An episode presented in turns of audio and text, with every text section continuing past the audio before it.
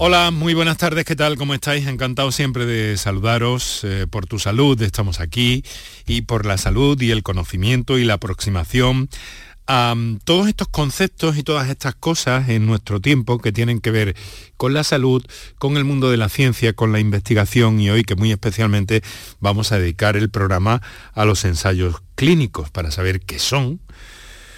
Eh, a qué disciplinas afectan mayoritariamente o a qué especialidades, a qué tipo de enfermedades, cómo son esos procesos largos siempre, y a comentar o a intentar asomarnos a esta complejidad con dos especialistas en la materia y basándonos en el ámbito eh, geográfico del Hospital Reina Sofía de Córdoba y del Instituto eh, Maimónides de Biomedicina de Córdoba.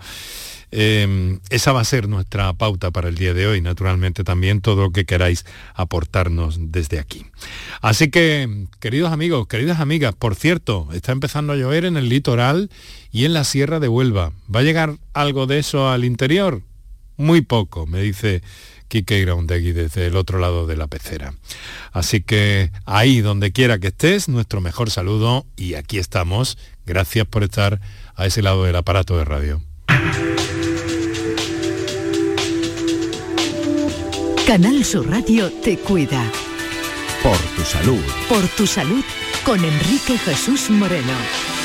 Dice la Wikipedia, fíjate en el terreno en el que nos vamos a manejar hoy, que eh, se pueden encontrar tantas definiciones de ensayo clínico como enfoques posibles tiene el tema, aunque predomina un enfoque epidemiológico sobre todo y su uso para investigar fármacos. Este quizás sea básicamente el más común al que más estamos acostumbrados cuando escuchamos ensayos clínicos. Ensayos clínicos que en muchas ocasiones tienen un proceso largo, muy largo, y del que prácticamente mm, pues poco sabíamos antes de la pandemia, pero es eh, conveniente aclarar que después de esta eh, de este interés eh, que, bueno que si ya existía sobre la salud se está extendiendo también de alguna forma al ámbito de la investigación, pues eh, nos llega básicamente por informaciones periodísticas que aquí intentamos aclarar en la medida de lo posible con las voces en directo, con voces de primera mano en torno a diferentes asuntos que se manejan. Por eso hoy queremos adentrarnos en el mundo de los ensayos clínicos, qué son, para qué sirven, cuánto duran y muchas más cuestiones.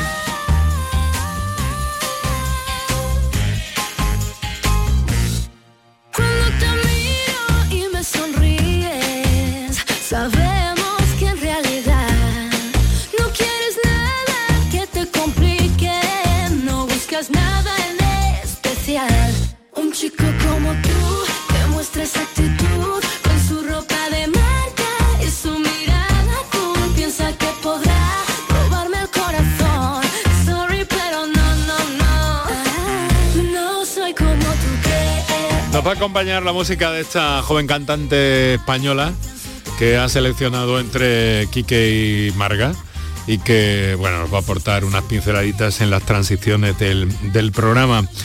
Eh, en este día pues hemos convocado a dos investigadores inmersos en distintos ensayos clínicos muy relacionados con la oncología en este caso, aunque luego vamos a ver que ensayos clínicos hay mucha, sobre muchas cosas y en concreto comentaremos también esa información del día de hoy, en la que, bueno, como sabéis, desde hace algún tiempo eh, saltó el, por así decirlo, y para que nos entendamos todos, el boom de un medicamento conocido como lecanemab, el fármaco que se dice más prometedor para combatir el Alzheimer, eh, que se ha desarrollado en las últimas décadas, que está en continuo en continua investigación y avance y bueno, ha salido un titular en el sentido de que bueno, hay resultados muy positivos pero eh, parece que puede estar detrás de algunos acontecimientos eh, no esperados. Precisamente para esto están los ensayos clínicos. Este,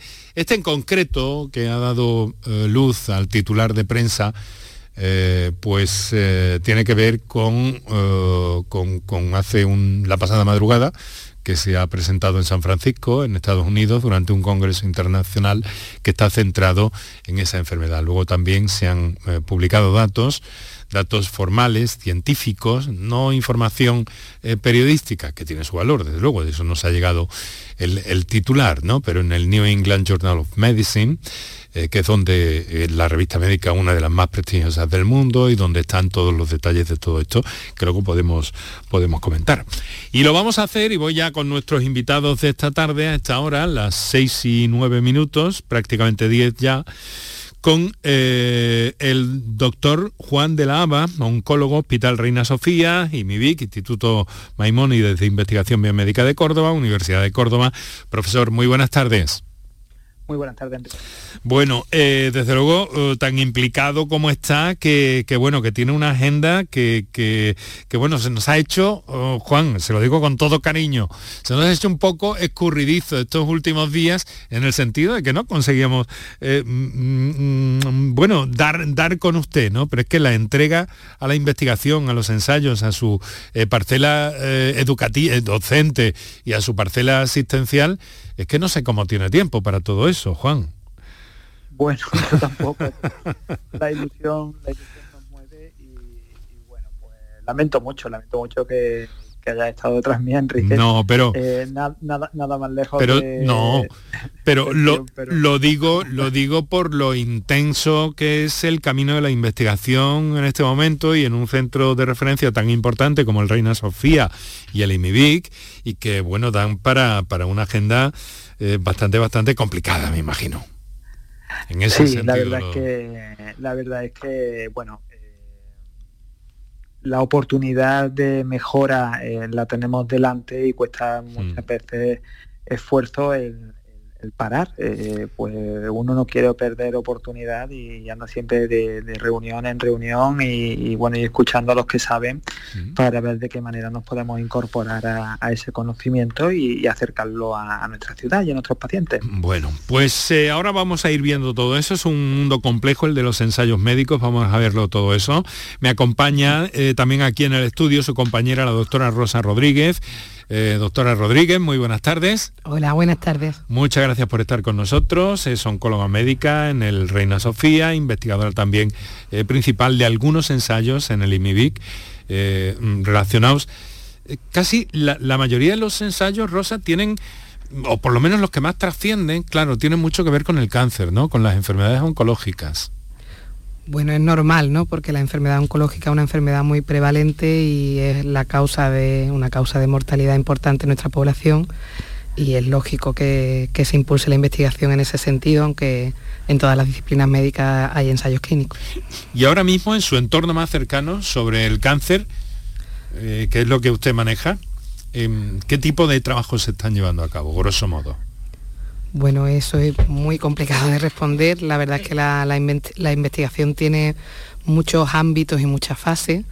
Eh, nosotros nos centramos más en la investigación clínica, que es la que está directamente en relación ya con el paciente. luego hay una amplia base preclínica a la que no nos dedicamos tan directamente la mayoría de los médicos y se investiga en torno a tratamientos, a secuencias de tratamientos, a a mejoras en las toxicidades, a medicina de precisión, en fin. Y en medio de todo eso es cuando surge eh, la idea o la posibilidad del ensayo clínico, ¿me equivoco? Sí. A partir de todo eso, ¿no? Sí, a partir de todo eso. Eso es.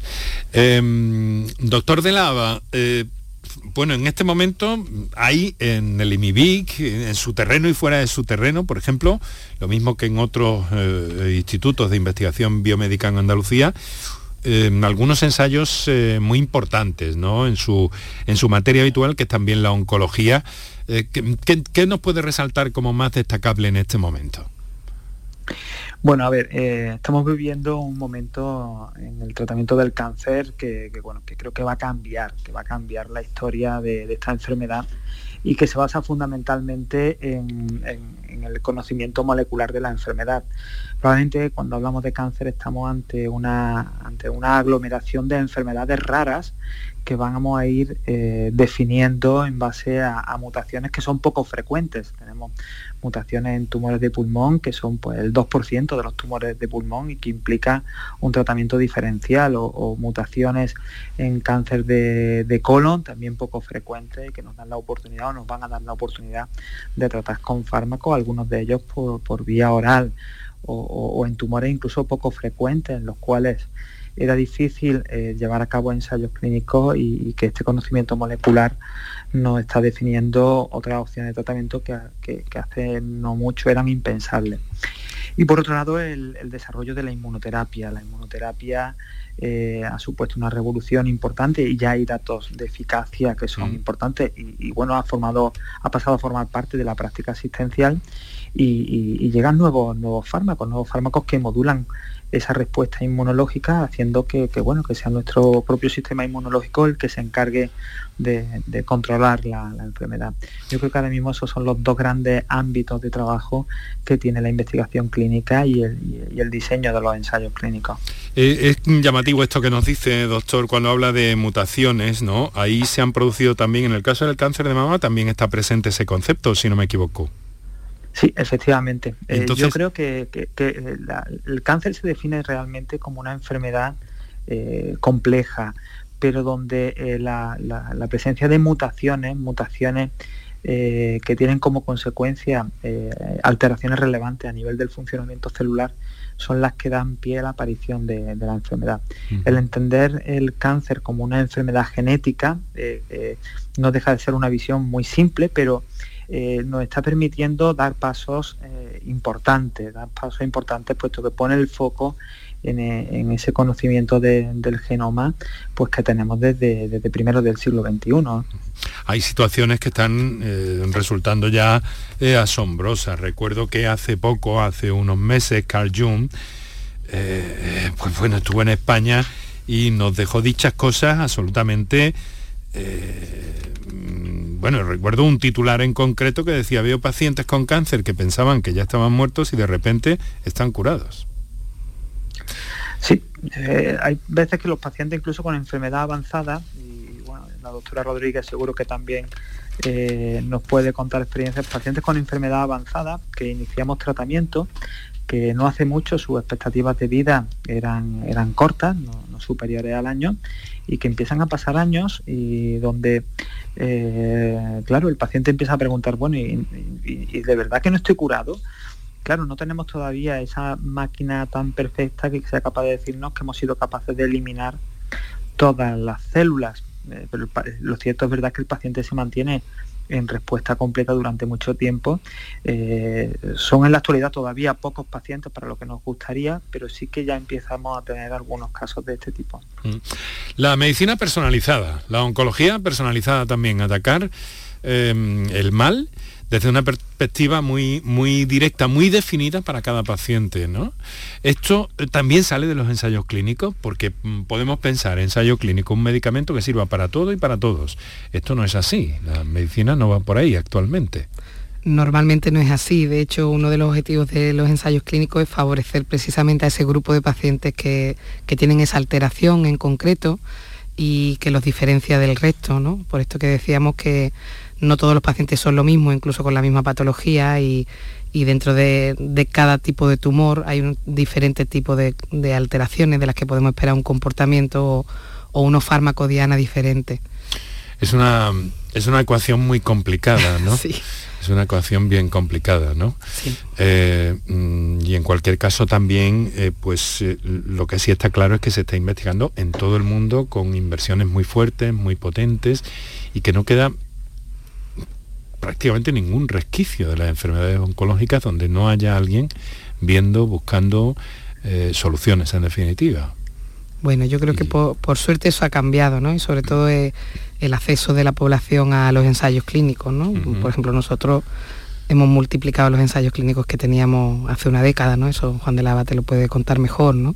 Igual que nosotros todos los centros hospitalarios, públicos y privados que tienen ensayo que, bueno, pues además de, la potencia de la industria detrás, también hay grupos cooperativos de profesionales o sociedades académicas que los impulsan por necesidades científicas no satisfechas que siempre quedan. Juan, eh, ¿circula la información bien, correctamente en este, en este campo y en esto que, nos ha citado Rosa? Sí, yo creo que... colaborativo y demás, ¿no? Sí, yo creo que sí. Yo creo que hoy día el acceso que tenemos a la información y, bueno, hasta para eso el COVID ha supuesto un antes y un después. Eh, ha habido eh, algunas disposiciones de, gobiernos obligando a que la información eh, sea libre y, tenga un acceso completamente universal, ya que son realmente problemas que hay que resolver desde el punto de vista global. Eh, y se resuelve mucho más fácil cuando uno comparte eh, esa información, ¿no? Lo que, y evita además eh, pues caminos que sean repetitivos, es decir, hacer un mismo ensayo para el mismo problema con el mismo fármaco, pues no deja de ser un uso de, de recursos y un esfuerzo por parte de pacientes en primer lugar y de profesionales sanitarios en segundo lugar un poco poco poco eficaz ¿no? entonces antes de emprender cualquier proyecto de investigación acceder a la información y compartir información, yo creo que es uno de los pasos eh, uno de los pasos importantes que, hay que dar antes, antes de abordar cualquier problema. la, investigación en medicina es muy finalista, es decir, hay una investigación eh, importante que trata de incrementar el conocimiento y, la investigación en medicina fundamentalmente trata de resolver problemas como como hemos comentado anteriormente, a lo mejor el problema no es la eficacia del tratamiento, sino el problema es el efecto secundario que tiene el tratamiento, que también es un problema para el paciente y que también merece la pena eh, un ensayo clínico que mejore esos patrones de toxicidad. Por lo tanto, eh, tener un fin concreto y un fin concreto no resuelto eh, a nivel global, a nivel mundial, pues es un motivo más que suficiente para iniciar un proyecto de investigación o, un ensayo clínico. Claro, y además que puede haber muchísimos objetivos, eh, como usted ha señalado, lo primero a perseguir, a buscar y por tanto eso harán definir un poco el ensayo, eh, cómo se realiza, cómo se ejecuta y, por qué, ¿no? Eh, pero se ha multiplicado, pero oh, Juan, ¿los ensayos clínicos quién los paga? Bueno, ahí hay, hay un, actor aquí que, entra en, el desarrollo de un ensayo clínico, eh, que es lo que llamamos promotor. El promotor de un ensayo clínico eh, puede ser la industria farmacéutica, puede ser, como ha dicho anteriormente la doctora Rodríguez, eh, una sociedad científica, o puede ser un grupo cooperativo formado por diferentes hospitales que se reúnen eh, es decir, el promotor del ensayo clínico no tiene necesariamente que ser eh, la, industria farmacéutica.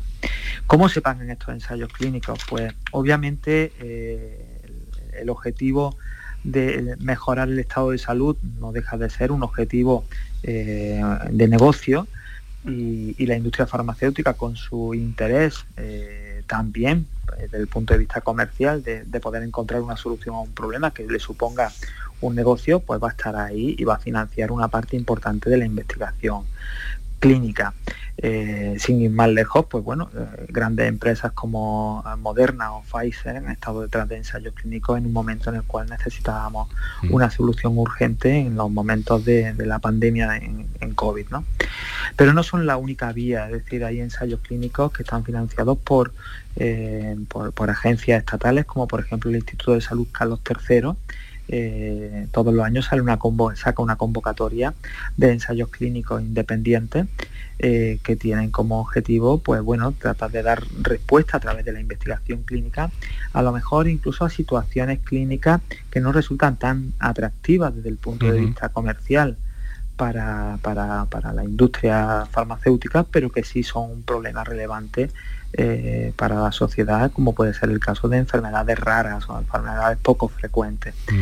Eh, también hay ensayos clínicos que, se organizan eh, desde, hospitales afines a, a, la solución de un problema y que, de acuerdo con su, con pues ponen en marcha iniciativas de tratamiento que, que bueno, que puestas en común y bien evaluadas pues suponen el aporte de, conocimiento. Sí que hay que decir que sea quien sea el promotor, hay una normativa que, regula la realización de investigación con personas y que tiene como objetivo fundamental y prioritario el velar por los derechos del paciente y porque las cuestiones que plantee desde el punto de vista científico sean éticas. Y, en, nuestro país eh, esos niveles de regulación son muy altos y, muy seguros. Es decir, no puede hacerse investigación sobre cualquier cosa ni de cualquier manera y en todo momento la información que se aporte de, esa investigación debe ser, eh, debe ser monitorizable, mm. debe ser monitorizada y además debe ser auditable por agencias externas. Eso es una obligación que, tenemos desde el punto de vista de la investigación clínica que se lleva a cabo en, nuestro país. Estamos hablando de los aspectos éticos, bioéticos, ¿verdad? Que, tienen una alta, una alta importancia aquí, ¿no? ¿Y cómo se, algunas veces eh, oigo la palabra reclutar personas para un ensayo clínico. No me gusta la palabra, ¿no? Rosa, no me gusta la, palabra, ¿no? Pero ¿cómo, ¿cómo se consigue ese elemento humano fundamental para un ensayo clínico? Bueno, pues yo creo que fundamentalmente a través de, de, los profesionales médicos que están implicados en las distintas patologías. Básicamente ahí, ¿no? Básicamente ahí que en general pues son los que tienen el conocimiento sobre la situación y las características del paciente a los que se les propone voluntariamente incluirse en esos ensayos clínicos en esa fase de reclutamiento, que es el tiempo en el que los ensayos clínicos aceptan pacientes para, empezar a para investigar. Y cuando hablamos de, en fin, cuando hablamos de, de, ensayos clínicos, no necesariamente tenemos que referirnos a enfermedades o situaciones eh, muy graves. También pueden haber males o patologías, patologías que se pueden beneficiar más eh, menos dramáticas, digámoslo así, que pueden beneficiarse a un ensayo clínico. Desde luego, o sea, cualquier fármaco, cualquier intervención sobre el paciente en la que haya que demostrar un beneficio sobre algo que se hacía previamente, tiene que someterse o debe someterse a un ensayo clínico para ejercer medicina basada en la evidencia que es a la que, a la que tendemos y la que debemos practicar. Ensayos clínicos, desde luego un, universo mm, eh, prácticamente insondable, ¿no? Pero del que gracias a la, presencia de nuestros invitados de esta tarde vamos a ir comprendiendo un poco mejor. Eh, el doctor Juan de Lava, oncólogo en el Hospital Reina Sofía, la doctora Rosa Rodríguez, oncóloga médica en el Reina Sofía también, e investigadores ambos eh, de ensayos en el IMIBIC, el Instituto Maimonides de Investigación Biomédica de Córdoba. En ellos nos estamos pasando y configurando esta edición del programa a miércoles eh, y lo estamos haciendo mm, por este acercamiento que tenemos que, tener necesario para saber, y ahora vamos a profundizar más en ello, qué es un ensayo clínico. Pero quiero hacer un llamamiento también a nuestros oyentes, a nuestros oyentes que tengan algún tipo de duda o que hayan tenido alguna experiencia en este sentido y que nos quieran hacer llegar. Les voy a recordar qué líneas tienen para acercarse a este escenario sonoro del programa en Canal Sur Radio y eh, pues bueno, hacernos llegar su, su experiencia, su comunicación o su pregunta. Además les damos un par de minutos a nuestros anunciantes y enseguida entramos en materia. Para contactar con nosotros puedes hacerlo llamando al 95 50 56 202 y al 95 50 56 222 o enviarnos una nota de voz por WhatsApp al 616 135 135 por tu salud en Canal Sur Radio. Hay un secreto que dice que puedes probar un plato y viajar al pasado ponerle el broche dorado a tus recetas con el aceite de oliva más puro. Recibir de tu vecino las verduras más sabrosas y disfrutar el mejor jamón ibérico del mundo.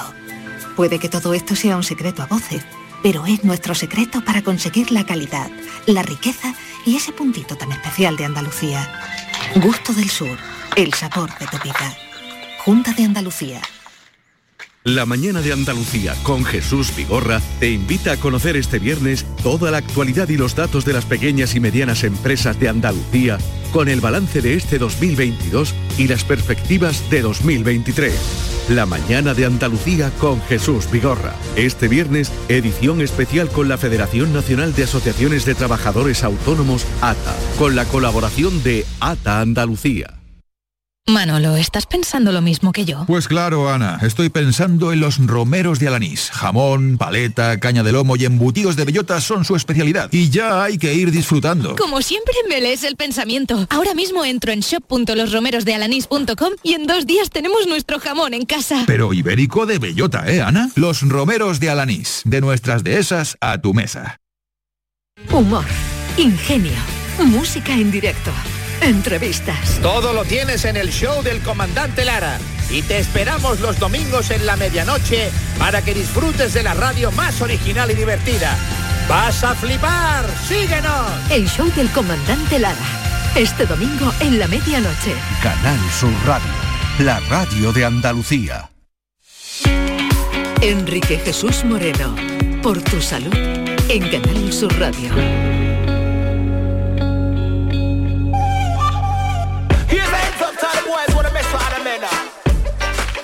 Sean Kingston. I may I tell you, this guy's a player.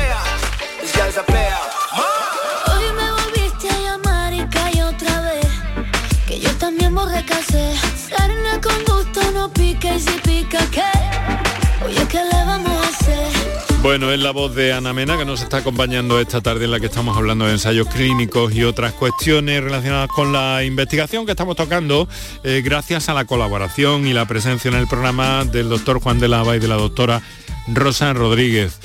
Eh, quiero recordaros a todos que estamos en el directo de la radio, que podéis comunicar con este programa para cualquier experiencia o pregunta que queráis hacer a través del 616-135-135 en las notas de voz o las intervenciones en directo en el 955-056-202 o 955-056-222.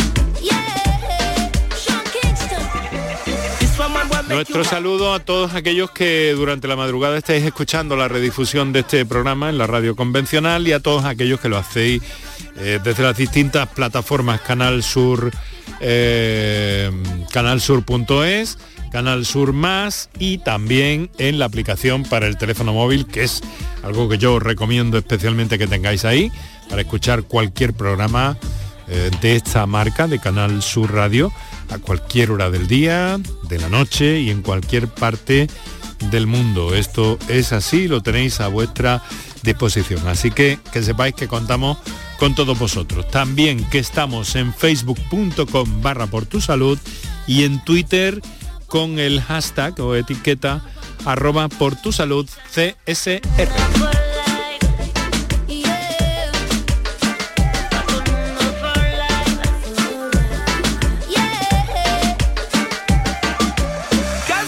Son las 6 de la tarde, 32 minutos en este momento y vamos a, ser, vamos a seguir. Bueno, quiero comentar un poco porque me ha llamado la atención, ¿no? Eh, y además lo comentaba mi compañera Marilo Maldonado al principio de su, de su programa de hoy, ¿no? A propósito de, una información sobre un, un, fármaco que está todavía en fase experimental, es decir, en pleno ensayo clínico, sobre el, eh, sobre el Alzheimer y que bueno, ha salido un titular en el sentido de, de, que este fármaco experimental contra el Alzheimer, así publica el, país hoy, confirma efectos positivos, pero puede estar detrás de la muerte de dos pacientes al menos.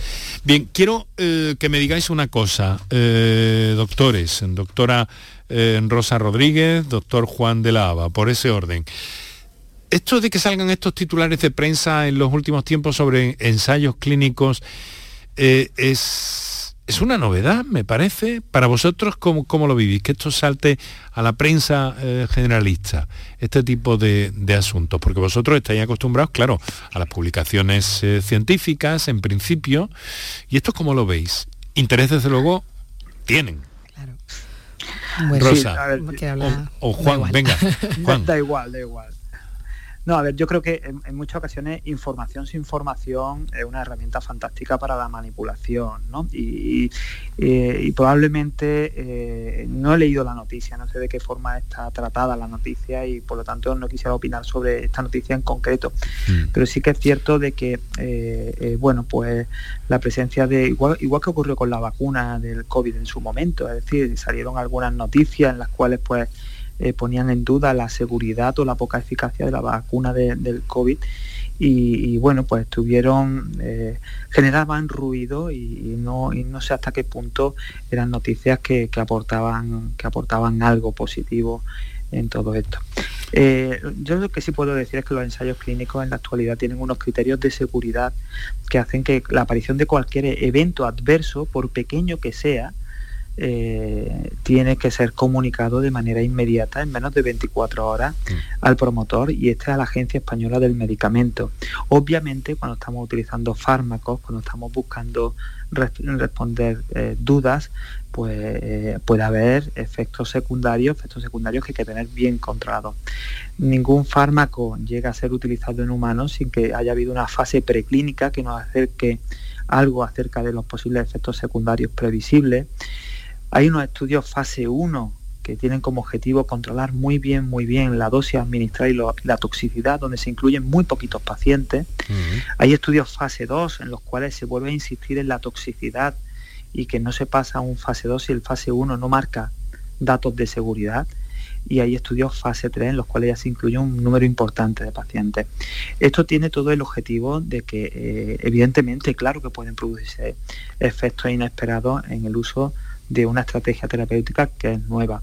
Pero eh, los mecanismos que se establecen de seguridad son lo suficientemente importantes como para que, bueno, pues precisamente en este estudio de Alzheimer eh, se haya parado un ensayo clínico, igual que se paró en su momento el desarrollo de la vacuna, hasta ver realmente si los, los, eventos producidos tienen o no relación con el fármaco mm. y, si es suficiente como para poder parar el desarrollo de un fármaco eh, como, como, como, con un problema de seguridad, que, que, insisto, es el aspecto más importante en el cual eh, se incide cuando se va a desarrollar una nueva estrategia terapéutica en, el, en, nuestro mundo, en el mundo desarrollado en el cual se, se, se, se, llevan a cabo estos ensayos mm. clínicos.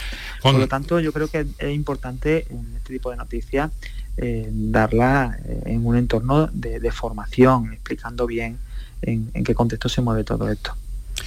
Claro, mm, lo he tomado como referencia únicamente para que nos sirviera un, poco pues para explicar de alguna manera qué es lo que hay detrás de esto, pero sí que me llama la atención que cada vez es más frecuente que traspasen eh, eh, estas informaciones, esa barrera, esas publicaciones científicas de las que rápidamente nos hacemos eco y que, bueno, yo no sé si es bueno esto o malo, pero sí que quería ver vuestra opinión o vuestra valoración mm. sobre este fenómeno, ¿no? Que es lo que le traslado ahora a Rosa.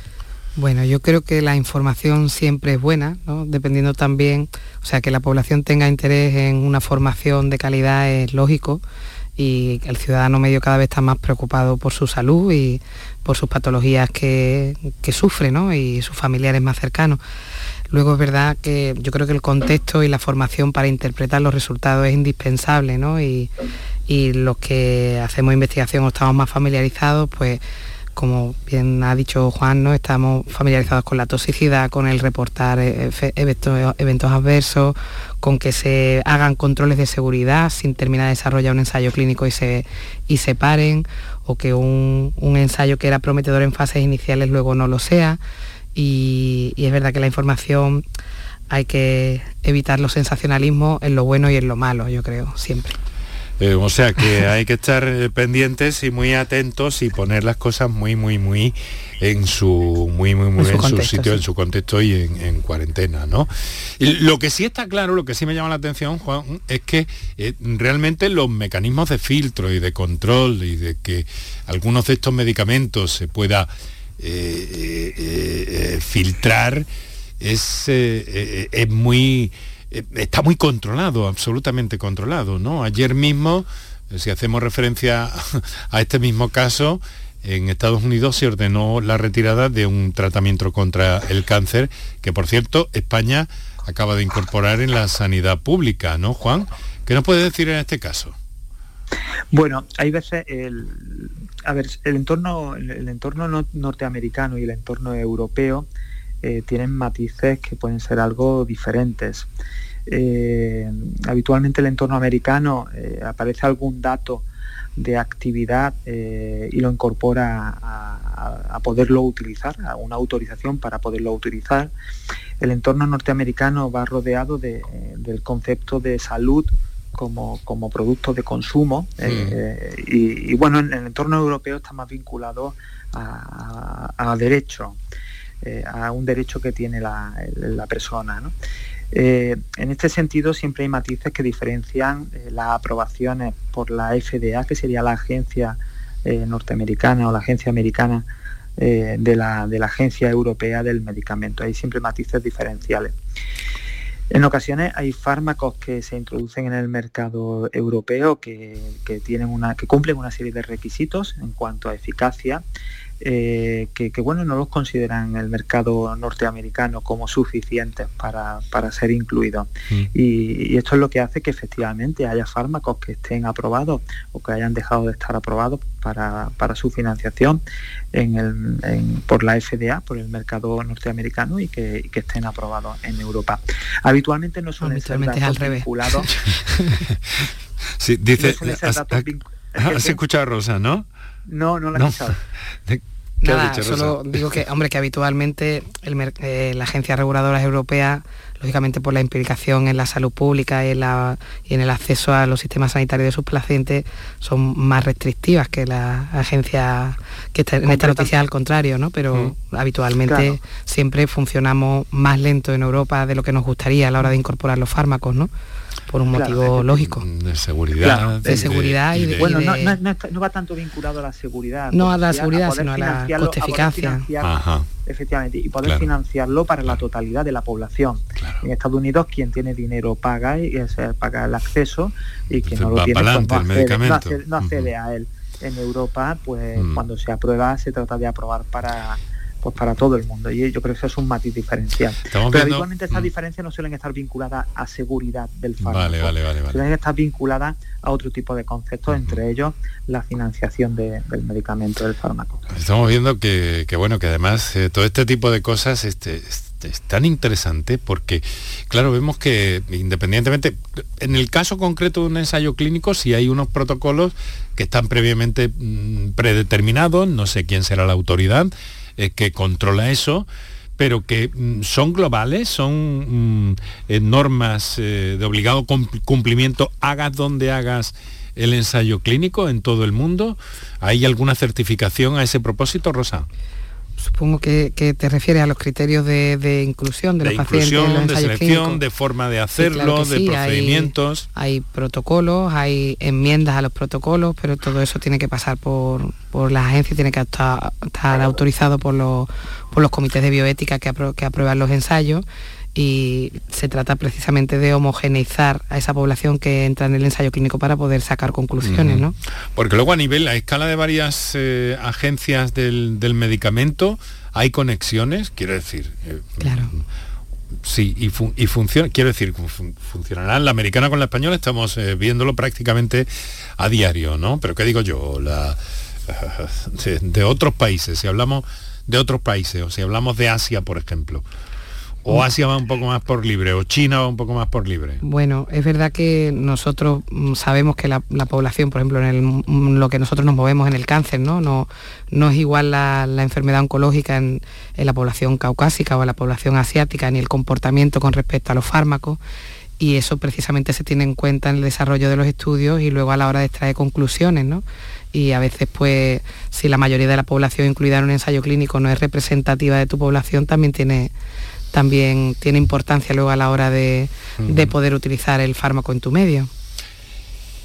Hay condicionantes económicos que hacen que el acceso al, fármaco sea diferente, eh, ¿no? Y yo, pues, podemos imaginar fácilmente algunos países en los cuales, pues, a lo mejor hay prioridades sanitarias, de vacunación o de higiene que están por encima de tratar algún tipo de, de, tumores, ¿no? Entonces yo creo que hay una visión global de que lo que ocurre en Europa de pues zona del mundo en la que somos tremendamente afortunados de vivir, pues porque bueno, hay posibilidades de momento, y, hay, y, hay, derecho, y hay derecho y otras partes del mundo en las cuales pues por mucho que se quisiera pues no es posible el acceso mm. y, bueno está la evidencia científica de que un determinado fármaco es útil eh, y bueno pues esos son los desequilibrios que no solo en la medicina sino en otros ámbitos pues también se producen bueno y estábamos además eh, pues un poco comentando eso el aspecto ético y bioético que aquí tiene una una importancia pues ciertamente Em, total, ¿no? Definitiva. Eh, ¿Cómo, mm, ¿Cómo reaccionan las personas, los pacientes, cuando se les propone, a ver, empiezo de nuevo por Rosa, cuando se les propone su participación en un ensayo clínico, en la disciplina en la que te estás desenvolviendo, en la oncología, ¿cómo se hace eso? Bueno, yo en general, bueno, hay que agradecerle a, a los pacientes y a los familiares y a sus allegados la confianza que, depositan habitualmente en nosotros. La mayoría de nuestros pacientes lo ven como lo que nosotros también creemos que, es una oportunidad más, una, oportunidad de, probar algo mejor o algo nuevo que viene avalado por una investigación seria y que, y que puede ayudarle o no en su patología en un momento determinado.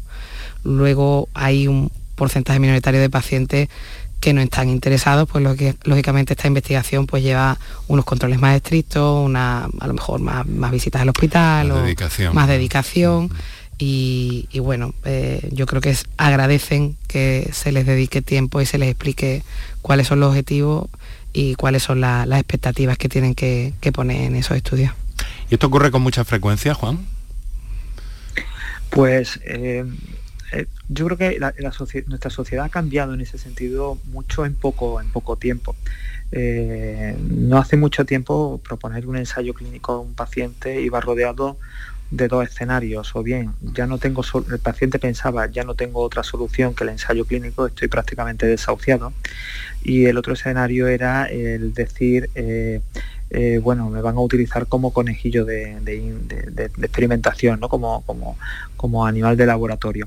Eh, ese pensamiento que, antes era relativamente frecuente y que, había que tener mucho tacto a la hora de plantear un ensayo clínico, mm. eh, hemos pasado a la situación actual en la cual ya hay un porcentaje importante de pacientes que en consulta te preguntan, y, bueno, y no tiene un ensayo clínico para, mi enfermedad, ¿Qué, hay de nuevo para, para esto? Eh, y además con unos niveles de información pues muy buenos, muy buenos. En poco tiempo, yo diría que, en una década, eh, eh, ese escenario ha cambiado mucho, de mm. tal manera que en hospitales públicos y privados se ve el poder disponer de ensayos clínicos como un servicio más que, da calidad asistencial a, la asistencia al cáncer y, y otras enfermedades que no tienen tratamientos que sean realmente eficaces. Se me viene a la cabeza enfermedades neurodegenerativas o enfermedades eh, degenerativas en general. ¿no? Eh, el paciente en ocasiones reclama, ¿eh? reclama si no tenemos, no tenemos algún ensayo clínico para su situación. Me parece muy interesante, ¿no? Porque además supone un vuelco en la filosofía, en la mentalidad de los ciudadanos. Sí, Rosa. Sí, sí, y sobre todo por eso también que estaba comentando Juan, ¿no? Ya no, no es un proceso final de la enfermedad, sino que en ocasiones se ofrece desde etapas tempranas de, la enfermedad o, desde una primera línea de tratamiento en la que se piensa que, puede ser novedoso o interesante para, el paciente y no y es otra otra respuesta diferente a la que a la que era previamente. Con los ensayos clínicos, resultados, eh, supongo que de todos los eh, de todas clases, ¿no, Juan? Sí, bueno, tenemos resultados como siempre en investigación. En investigación hay resultados positivos y resultados negativos. Y son interesantes muy interesantes, los mejores, los resultados positivos y bueno, y también hay que publicar los resultados negativos mm. y hay una obligación, hay una obligación por ley de publicar los resultados negativos en los ensayos clínicos cuando hemos hecho eh, algún experimento en el cual no se ha confirmado la hipótesis inicial que teníamos planteada. Dentro de los resultados positivos, pues también estamos aprendiendo a, cuantificar, ¿no? Eh, eh, cuánto, qué impacto tiene realmente ese resultado positivo en la calidad de vida del paciente y en, la cantidad de vida del paciente. ¿no? Y, esa cuantificación pues también tiene su metodología, no, no es algo que sea que dejemos la subjetividad del investigador, sino que cada vez más las agencias regulatorias eh, utilizan esas escalas de valoración de la positividad de, un ensayo clínico. Pero resultados siempre muy interesantes y, bueno, muy esperanzadores. Bueno, pues afortunadamente que ojalá que así sea. Eh, miren, me llega una nota escrita de alguien que me dice, no quiero decir quién soy ni en qué ensayo clínico estoy, pero tengo una curiosidad eh, esta tarde que les quiero plantear. ¿De dónde vienen los nuevos medicamentos? En este caso para mi ensayo clínico, dice esta persona, no sé si, si hombre o, o, mujer, de la naturaleza, de la química, de dónde vienen las nuevas medicinas. Parece me parece interesante, me parece interesante la cuestión. Nuestros oyentes siempre eh, ponen acento en algo verdaderamente singular. Detrás el mensaje a lo mejor de que lo natural eh, es mejor y lo artificial es peor. No sé eh, yo, no sé yo por el texto, sí. Ay, a ver. Caramba, lo he perdido. Bueno, pero no sé yo si me va el, si va el texto por ahí o en el sentido más, más primigenio, ¿no? De querer preguntar sencillamente de dónde vienen los medicamentos.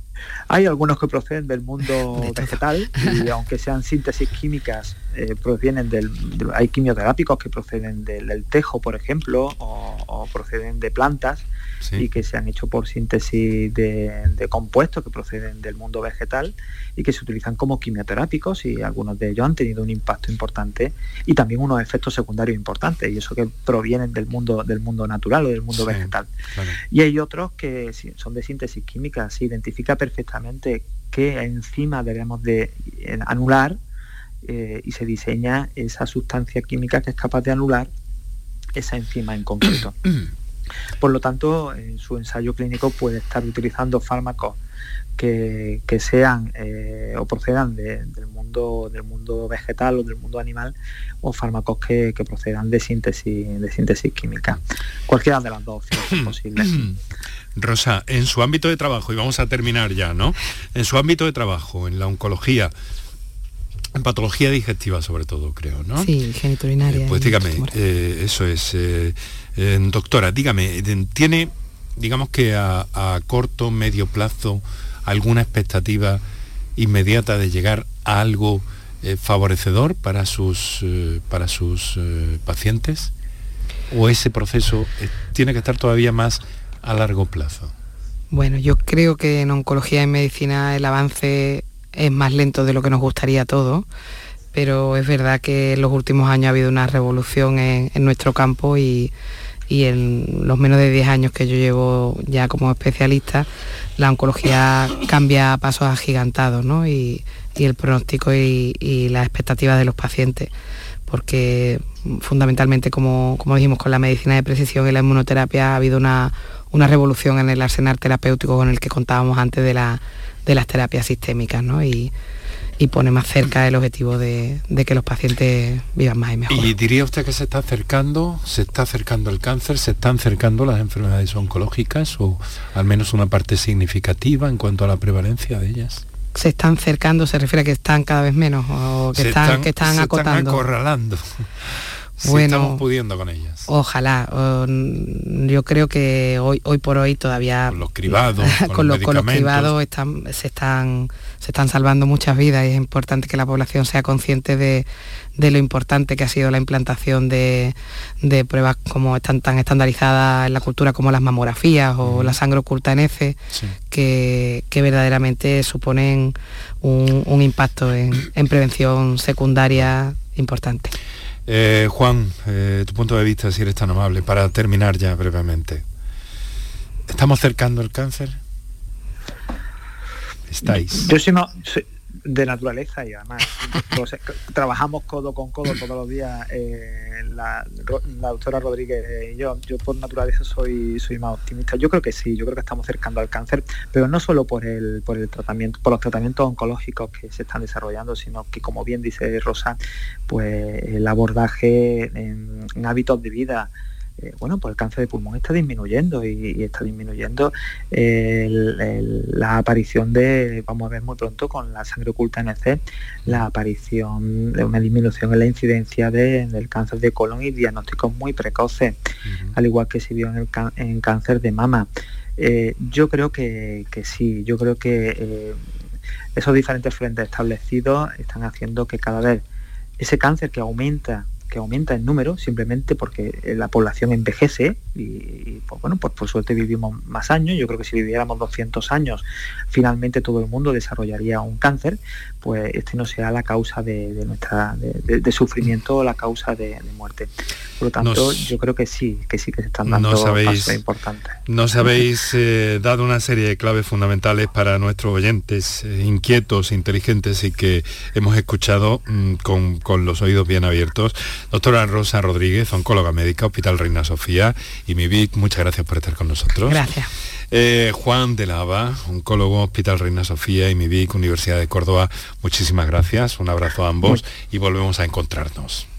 Muchísimas gracias a ti, Enrique. La mañana de Andalucía con Jesús Vigorra es tu referencia informativa de las mañanas de Canal Sur Radio. Desde bien temprano, desde las 6 de la mañana, te cuento toda la información de cada día, las cosas que te interesan y que te afectan. Analizamos la actualidad en la tertulia, te ayudamos con tus problemas y buscamos el humor y el entretenimiento que te gusta. Ya ves, lo mejor para nuestra gente. La mañana de Andalucía con Jesús Vigorra. De lunes a viernes desde las 6 de la mañana. Más Andalucía, más Canal Sur Radio. Canal Sur Sevilla. Pero Pepe, Carmen, qué guapísimos estáis. Tenéis la piel perfecta. Sí, hemos ido a Clínica Doctor Ortiz y nos ha aconsejado lo mejor para los dos. Nos han transmitido seguridad y confianza. Son muy completos. Tratamientos de arrugas, rellenos faciales, láser, cirugía plástica, injertos capilares, ginecología. Pide tu cita gratuita en Clínica Doctor Ortiz y siéntete segura en tu clínica estética de confianza. Pacientes reales, belleza natural. ¿Buscas una fibra óptica que te dé más? Telecable Andalucía es tu operador local de confianza. Telecable. Fibra de 300 megasimétricos por solo 14,90 euros al mes y línea ilimitada de 24 gigas por 10,90. Contrata en Telecable Andalucía. Somos punto de venta oficial de Xiaomi. Telecable Andalucía. Conecta con lo que realmente importa. HLA Santa Isabel pone a tu disposición la unidad de traumatología y ortopedia especializada en pediatría, columna, hombros y codo, muñeca y mano, cadera, rodilla, tobillo y pie. Con guardias localizadas las 24 horas y los últimos tratamientos en prótesis. Consúltanos en el 954-570004 o en Luis Montoto 100. HLA Santa Isabel, contigo cuando más nos necesitas. Si necesitas recuperarte de una operación de cadera, rodilla o cualquier otro proceso médico, en Vallesol podemos ayudarte. Contamos con profesionales que te ayudarán a recuperarte más rápido y llevarán un estrecho seguimiento de tu evolución. Y todo ello sin desplazamientos innecesarios y por mucho menos de lo que imaginas. Infórmate en el 924 24 25 o en vallesol.es. Vallesol, la residencia que te mereces. Vigésimo Mercado del Queso Artesano. Del 3 al 6 y del 8 al 11 de diciembre en el pabellón ferial de Aracena te esperan queserías de toda España para que puedas degustar y comprar los mejores quesos elaborados de forma tradicional en nuestro país. Un entorno incomparable y un sabor único te esperan en Aracena. Aracena, la ciudad de la gruta y de otras muchas maravillas. Organiza Ayuntamiento de Aracena. Es un mensaje de la Consejería de Agricultura, Pesca, Agua y Desarrollo Rural de la Junta de Andalucía. Canal Sur Radio por tu salud. Bien, pues en este día y antes de que terminemos el programa de este jueves, queremos seguir hablándote de la leche A2, que es un producto de COVAP. Que, ya te hemos presentado y que te recuerdo que, es un, un, producto que recupera las propiedades de la leche primitiva gracias a la presencia de la proteína beta-caseína A2 y de ahí el nombre de la denominación de la leche, leche A2. Para saber más, hoy contamos con la colaboración de Diego Ruiz, que es veterinario y responsable de innovación en producción ganadera de COVAP. Diego, muy buenas tardes. Muy buenas tardes, Enrique, ¿qué tal? Mira, por refrescarles un poco la memoria a nuestros oyentes, ¿no? ¿Qué es esta proteína y, por qué está presente eh, solo en algunas vacas? Sí, eh, la beta-caseína es la proteína típica de la leche. Representa el 80% de las proteínas de la leche. En realidad, la A2 es la proteína original que estaba presente en la leche de todos los animales mamíferos y es la que mayormente está en la, leche de cabra, en la leche de oveja, y sobre todo en las razas de vacas lecheras, de las vacas de carne no seleccionadas para leche. Sin embargo, cuando se empezó a seleccionar las vacas lecheras, hubo una modificación de esta proteína y la gran mayoría de los animales, sobre todo la de la típica vaca de leche que todos conocemos de mancha blanca y negra, la Holstein, desarrollaron otra variedad de, beta-caseína que se llama A1. Y en un poco tiempo esta A1 se convirtió en la más predominante de, la raza. Por eso hoy la mayoría de las vacas lecheras de todo el mundo tienen un porcentaje bastante elevado de A1, una proporción alta de A1 a 2, que mezclan las dos proteínas de leche, y aproximadamente solo un 30% de las vacas producen esta leche A2 A2, que es la que estamos comercializando. O sea que esto que nos dice significa que la leche A2 de Cobam no es que contenga un aditivo con esta proteína, sino que ya la vaca la tiene, la posee en su organismo en la leche que da, en definitiva. Exactamente, la leche A2 no se hace, la fabrican las vacas.